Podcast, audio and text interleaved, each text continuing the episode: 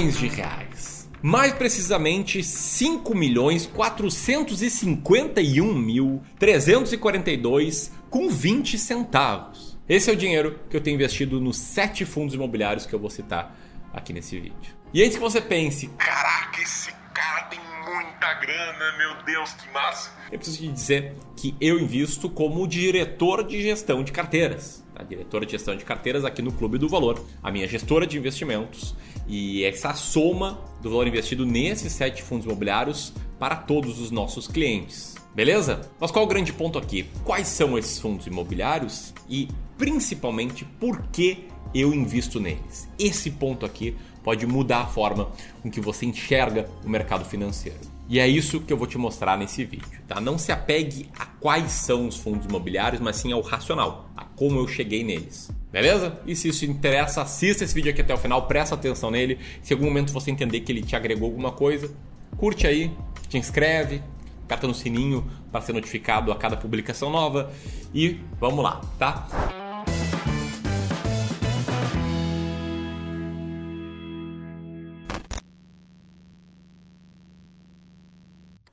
Primeiro ponto, tá? Como é que eu invisto em fundos imobiliários? E aqui eu quero explicar minha estratégia a começar pelos primórdios. Por que, que eu criei ela? Tá? Então, primeiro ponto, quando eu comecei a investir em fundos imobiliários, lá no distante ano de 2013, eu não tinha nenhuma noção do que fazer para selecionar os fundos para minha carteira. Tanto é que minha primeira experiência foi comprar um único fundo, com todo o dinheiro que eu tinha para investir em fundos imobiliários, olhando só um único fator, que era o dividend yield do último mês, sem comparar com a média, sem comparar com a mediana, sem diversificar a carteira, sem fazer nada comprei um fundo sem nem saber que estava na renda mínima garantida, que é um período em que ele vai pagar um, prove um certo nível de proventos aí, não importa o que aconteça. E esse fundo despencou, tá? E eu acabei me enralando por todos os meus erros, né? Não diversifiquei, enfim, fiz tudo errado. Buenas, daí tempo passou, eu virei gestor de investimentos, a gente começou a gerir carteiras aqui no Clube do Valor e em tudo que a gente faz aqui, na definição da alocação de ativos de cada cliente, na definição de seleção de ações, etc., a gente gosta de seguir modelos de investimento em valor e de forma quantitativa, que é um jeito de investir bem diferente do senso comum, bem diferente mesmo. Tá? O que a gente mais vê aí são ensinamentos, são sugestões, orientações para você olhar coisas qualitativas, como Analisar a qualidade dos imóveis do fundo imobiliário, analisar a sua carteira, analisar vencimento de contratos, analisar não sei o que, não sei o que, não sei o que. E, embora eu respeite muito quem enxerga investimentos dessa forma, eu sou um cara mais quantitativo, mais preto no branco, mais criar e seguir processos de forma sistemática, tá? E eu sou assim por quê?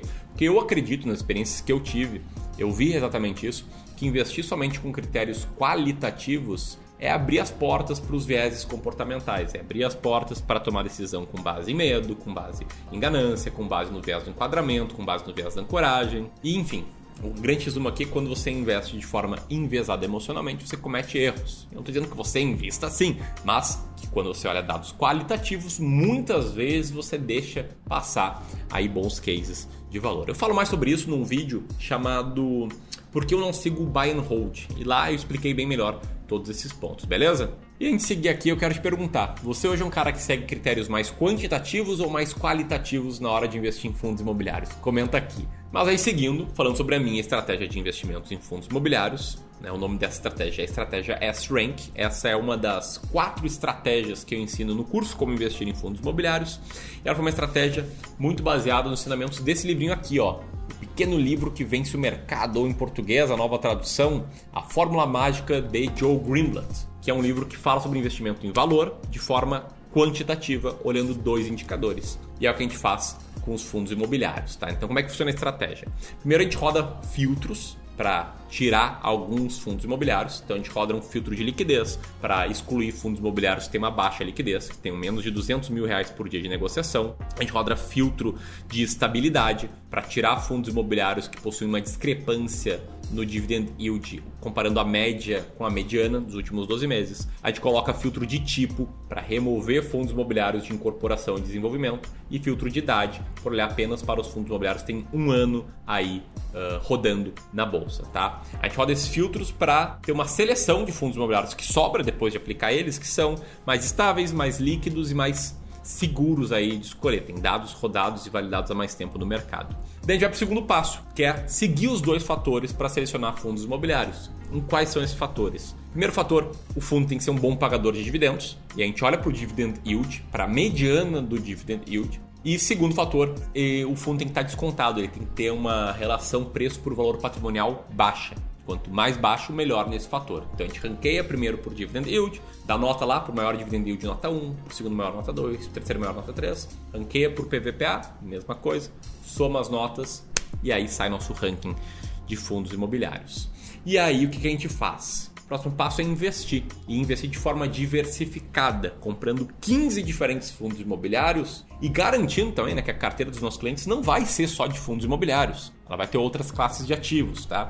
E esse ponto é muito importante. Eu vejo que muitas pessoas abrem mão da diversificação, o que é um risco muito grande e especialmente grande quando você segue uma estratégia quantitativa de investimento em valor. Por quê?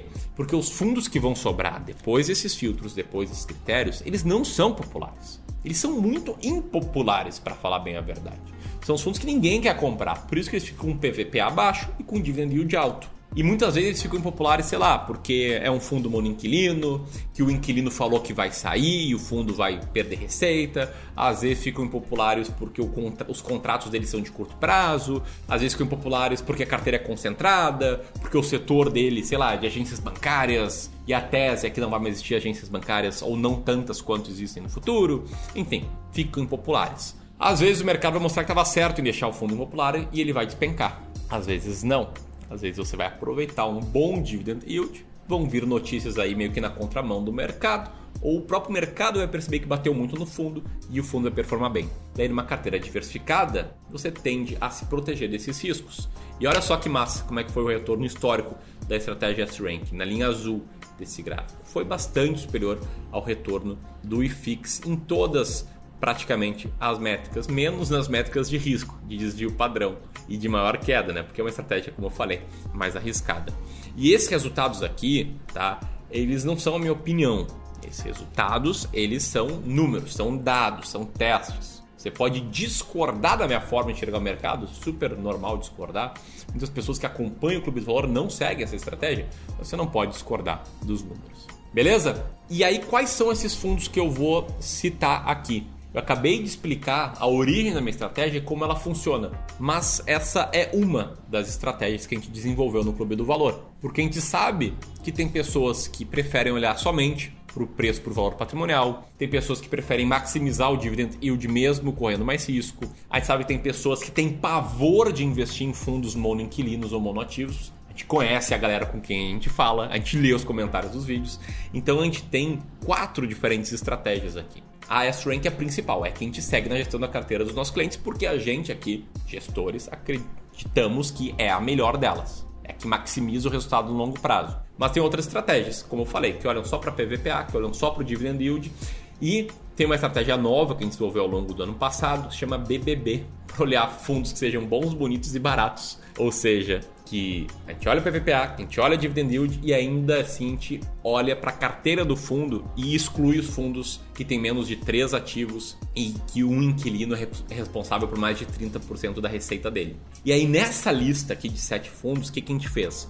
A gente pegou os fundos que estão bem ranqueados na estratégia S-Rank, no mês de fevereiro, que a gente investe para os nossos clientes e que ainda assim aparecem bem nas demais estratégias. Então são tipo os fundos que estão ali vigorando uh, em todas as estratégias.